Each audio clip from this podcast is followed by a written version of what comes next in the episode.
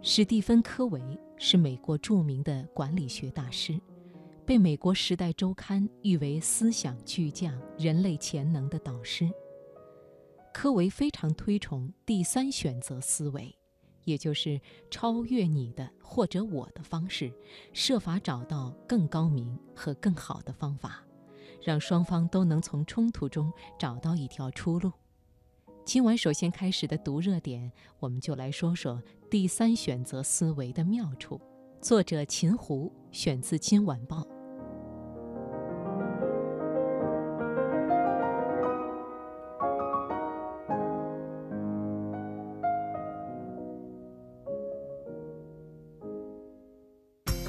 把握生活的脉搏，读出热点的精华。读热点。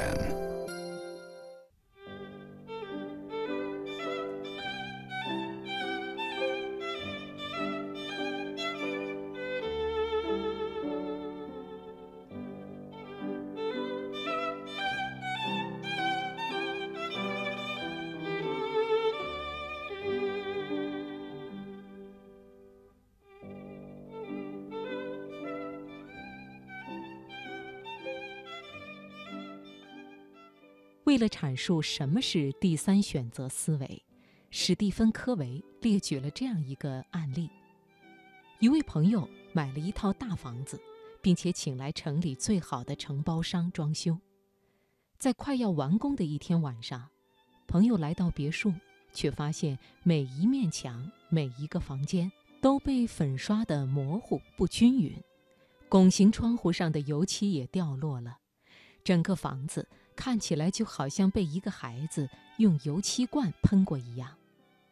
朋友气愤不已，立即给律师和承包商打了电话。承包商第一时间赶来一看，惊讶地张大了嘴，并立即把油漆工叫了过来。朋友料想承包商肯定会把油漆工大骂一顿，并且解雇他。谁知，承包商不仅没有责怪油漆工，还和他握了握手。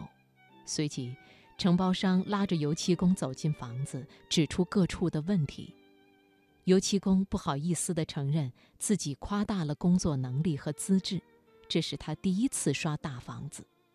随后，承包商又询问了油漆工的家庭和生活情况，得知油漆工很小就辍学了，现在有孩子和老人需要照顾，这是他唯一的谋生方式。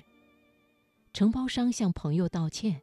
然后平静地对油漆工说：“我来教你如何正确地做这份工作。”接下来的几天，承包商带着油漆工一边整理污渍、重新粉刷墙壁，一边有说有笑。最后，房子粉刷得非常美观。后来，油漆工跟着承包商学艺，技术变得越来越精湛，工作干得很出色。承包商用第三选择思维模式向人们证明了，只要协同思维就能创造奇迹。科维说，承包商没有在盛怒之下解雇油漆工，或是要求他赔偿损失、毁掉他的生活，而是选择帮助他，并且在这个过程中使他变为自己事业中的一笔宝贵财富。在面对棘手的难题时，大家都习惯用第一选择，也就是所谓的“我的方式”，或者第二选择，也就是按照你的方式来进行。到底是你的好还是我的好呢？但是不论选择哪一方，都会有人觉得受伤或是牺牲，这样就极容易引发冲突。这时候，我们就必须改变思路，跳出你或者我的单向思维。巧妙地运用第三选择思维，让双方共赢，共同创造出一种新局面。这样一来，难题自然也就迎刃而解了。